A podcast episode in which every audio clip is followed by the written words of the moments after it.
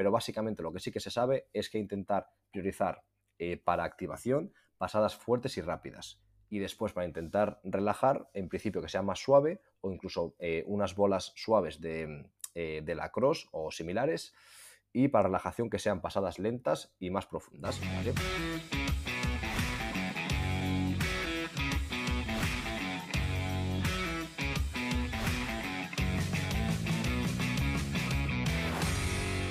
Compañeros, aquí estamos una semana más grabando el podcast de Asesport y nada, quería comentaros que, ya ha subido el precio a 11 euros.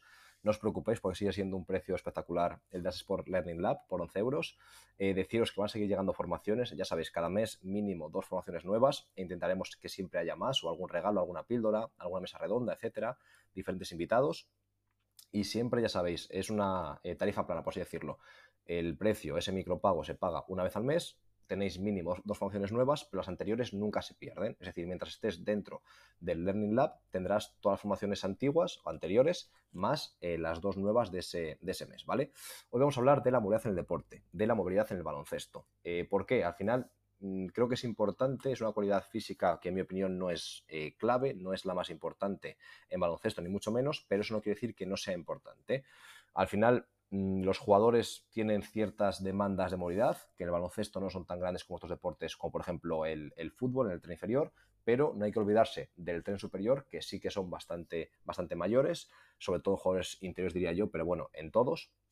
Y también seguro que tenéis un montón de jugadores o habéis conocido que tienen tal rigidez en articulación de la cadera, sobre todo, o en el tobillo, que les impide hacer eh, cualquier ejercicio o casi cualquier ejercicio tren inferior de forma correcta y les impide también defender o jugar defensa o, jugar mm, bajos con centro de gravedad bajo cómodos. Es decir, al final a esa gente, si conseguimos ayudarles, realmente les cambiamos su vida profesional y lo agradecen muchísimo. Entonces, aunque tengamos solamente dos o tres por equipo que necesiten realmente mejorar su movilidad, conseguir hacerlo va a cambiar tanto el rendimiento del equipo en su conjunto como sobre todo el de cada uno de esos jugadores. Y al final también luego trabajarán mejor la fuerza, con más rango de movimiento, con menos tensión, habrá menos molestias en la espalda o en la cadera, etcétera, etcétera. ¿Vale? Así que vamos a por, a por este tema que creo que es muy interesante. Tenemos una formación eh, nueva que vamos a sacar esta, esta, semana. Va a tener un precio de 27 euros. Creo que está muy bien para, para, lo que me ha costado crearla y para todo lo que hemos investigado Jaime y yo sobre ella. Y al final está combinada con una parte de, teoría, de ciencia, que siempre nos, nos gusta y creo que es importante, pero sobre todo de forma práctica. Es decir, qué tipo de herramientas tú tienes para mejorar el rango de movimiento, la movilidad de tu, de tu deportista, de esa persona que tiene eh, problemas o que tiene diferentes eh, handicaps para mejorarlo, ¿vale?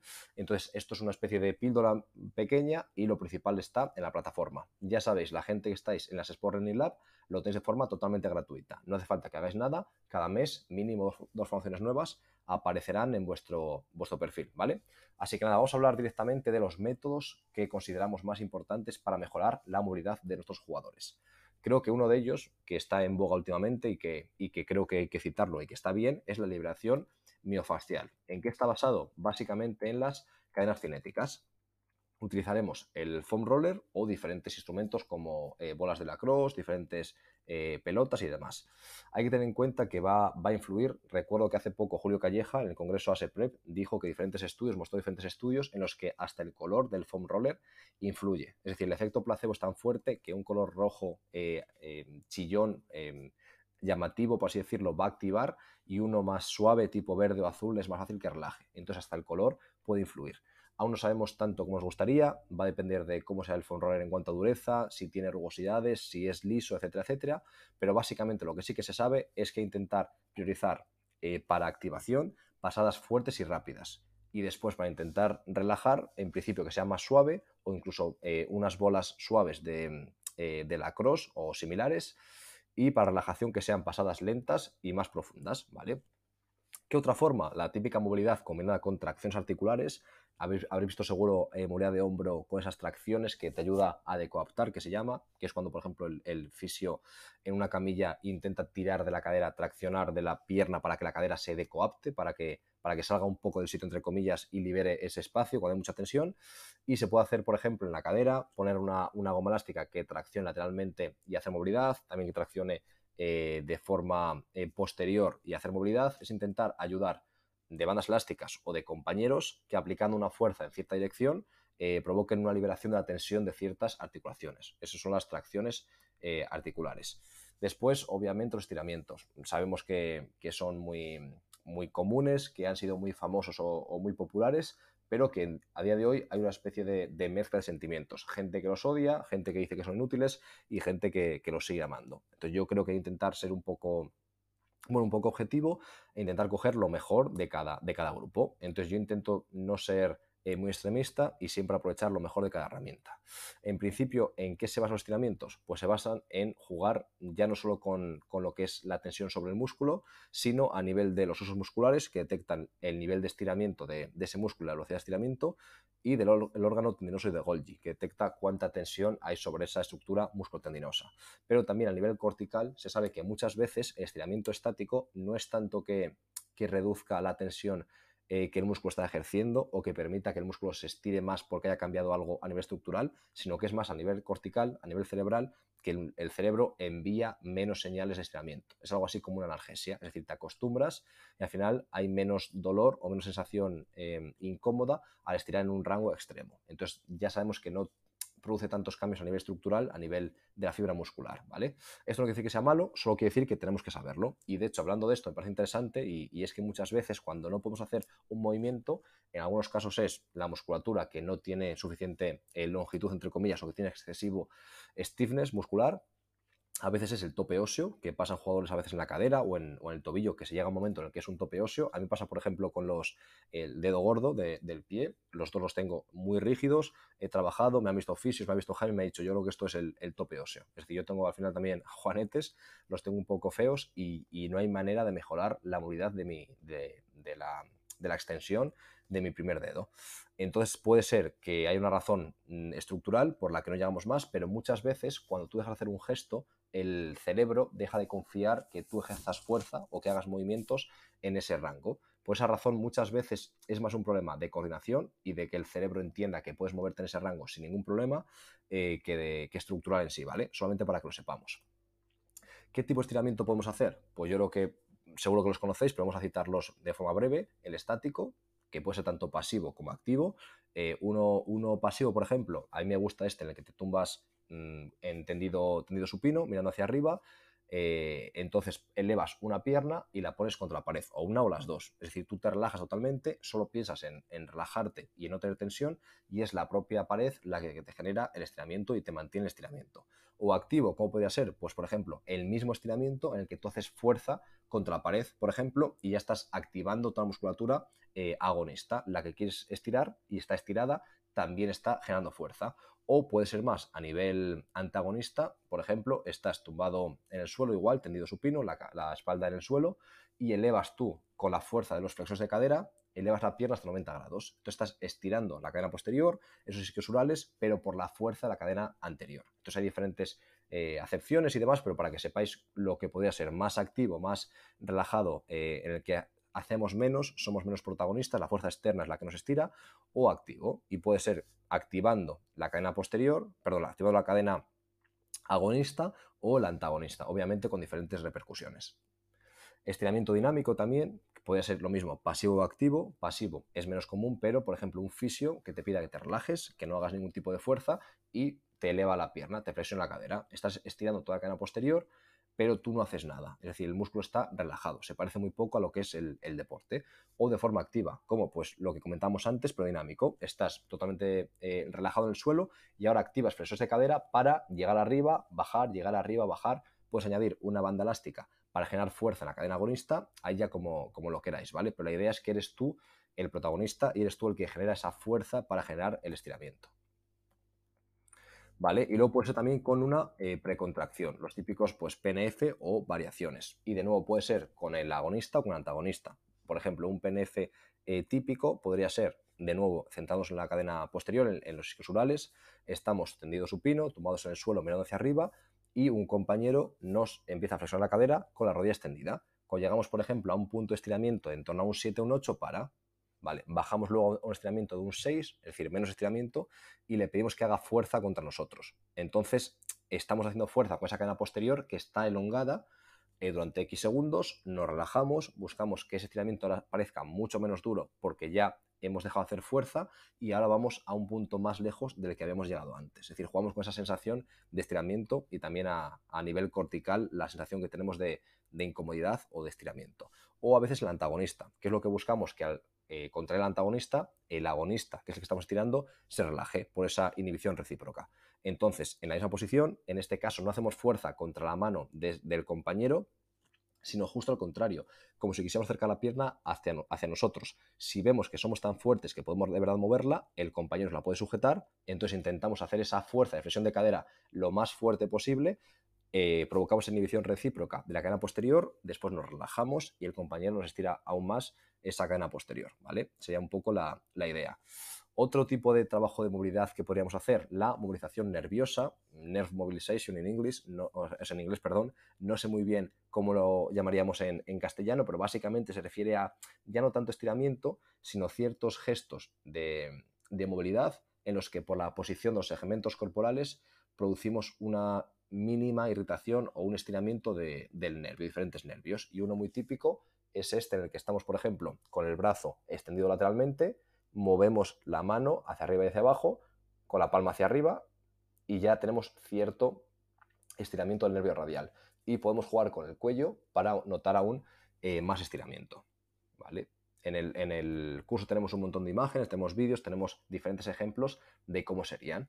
Pero después o llegamos al punto en el que yo creo que es más importante, en mi opinión hay que intentar tener todas las herramientas posibles y después con esa caja de herramientas elegir la que más nos guste. Es decir, yo intento ser muy poco eh, talibán con esto. No me caso con ninguna técnica, con ninguna metodología, sino que intento aprovechar la que creo que es mejor en el momento adecuado desde mi punto de vista, ¿vale? Pero de las que creo que más útiles son y que hasta hace poco estaban muy poco utilizadas, ahora yo creo que cada vez más, es la fuerza en rangos completos. Creo que al final te va a dar más movilidad de forma sostenida en el tiempo y con cambios estructurales que el estiramiento o que otras técnicas, ¿vale? Por ejemplo, estirando cadena posterior, podemos hacerlo yo creo que durante años y aún así mm, no creo que provoquemos cambios estructurales tan grandes y tan potentes como haciendo un peso muerto rumano hasta abajo. O llegamos a un punto más allá, el peso muerto humano déficit, que se llama, que es subirte a un escalón o a un cajón o como queráis y hacer el peso muerto humano hasta más abajo que los pies. Es decir, la fuerza que genera esa cana posterior en ese rango eh, genera diferentes cambios estructurales, como por ejemplo a nivel de los sarcómeros, que aumenten el número de sarcómeros en serie y no solo en paralelo. Y también estás diciéndole a tu cuerpo, eh, a, tu, a nivel cortical, mejor dicho, a tu cerebro, estás diciéndole, mira, tranquilo, que en este rango extremo podemos generar fuerza. Entonces, la primera sesión, tu cerebro estaba preocupado. La quinta, algo menos. Y la sesión número 50 de generar fuerza en ese rango extremo, tu cerebro sabe que puede acceder a ese rango de movimiento. Lo mismo con sentadilla, por ejemplo, lo mismo con diferentes gestos. Creo que eso es mucho más eficiente en tiempo y útil porque además estás mejorando la fuerza que centrarnos tanto en el estiramiento, aunque todo tenga cabida y todo pueda ser útil, ¿vale? Y luego algo que a mí me parece cada vez más interesante y que yo cada vez, vamos, lo pienso más, que es, no tiene sentido en mi opinión, que estemos centrándonos, o creo que, vamos, creo simplemente que no, que no produce el rendimiento que debería, que es centrarnos en que el jugador durante media hora al día o media hora cada X días eh, haga un buen trabajo de movilidad, que no está mal y que, y que hay que hacerlo, y que luego esté en su casa sin acceder nunca a ese rango durante 23 horas y media creo que no tiene mucho sentido. ¿Qué tendría sentido? Y, pues, por ejemplo, lo que hacen muchas personas asiáticas que descansan estando en cuclillas, por así decirlo, en salida profunda, y están tan a gusto en esa posición que ya no es trabajo de movilidad ni mucho menos. Y como acceden de forma frecuente, tiene ese rango. Los occidentales, como no accedemos de que somos bebés o niños, después a los 12 años ya no puedes y a los 15 tienes una rigidez que no te permite ni llegar a media sentadilla.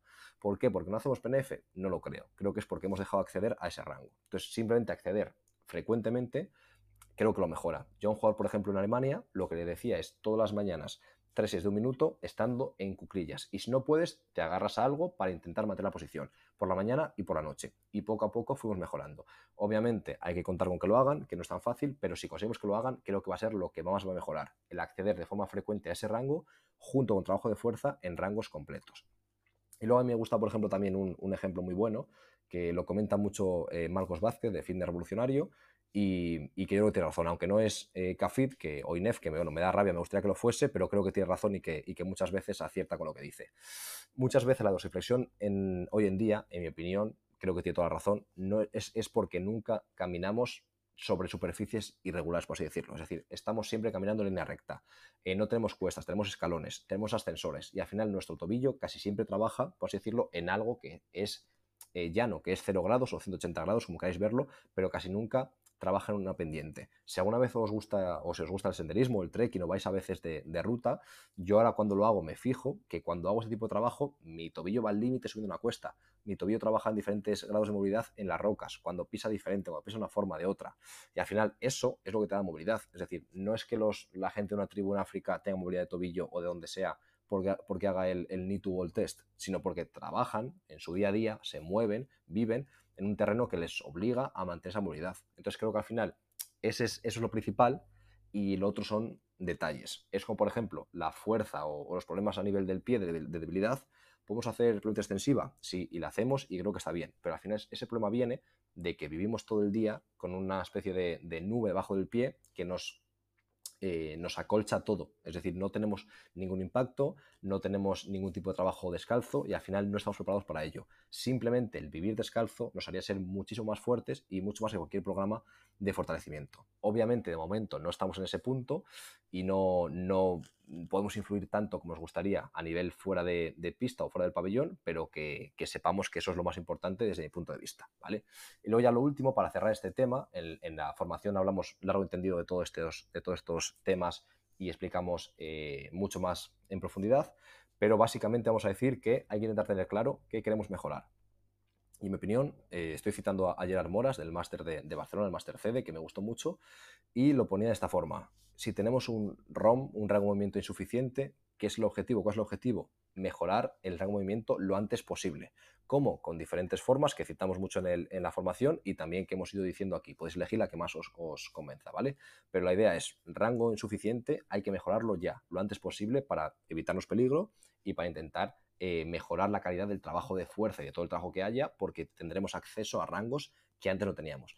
Y si ya hay un ROM suficiente, ¿qué queremos? Por una parte, mantener el ROM, hacer el trabajo que hemos dicho en la proporción que consideremos, y luego un trabajo que consideramos de vigilancia muscular. Es decir, vale, tengo este rango articular, perfecto, pero ahora me muevo bien ese rango, genero fuerza como debería, genero fuerza con fatiga, eh, genero fuerza a diferentes velocidades, etcétera, etcétera. ¿vale? Entonces es un poco la reflexión final, que no todo el mundo tiene que tener, eh, no es sopa para todo el mundo, no todo el mundo tiene que mejorar 10 eh, grados la flexión de cadera, sino que a lo mejor un jugador tiene, tiene, que mejorarla 30 grados y es su prioridad absoluta, y otro jugador tiene de sobra y lo que tiene que hacer ahora es generar fuerza en ese rango con diferentes velocidades y además cuando hay fatiga presente. Esa es un poco la idea.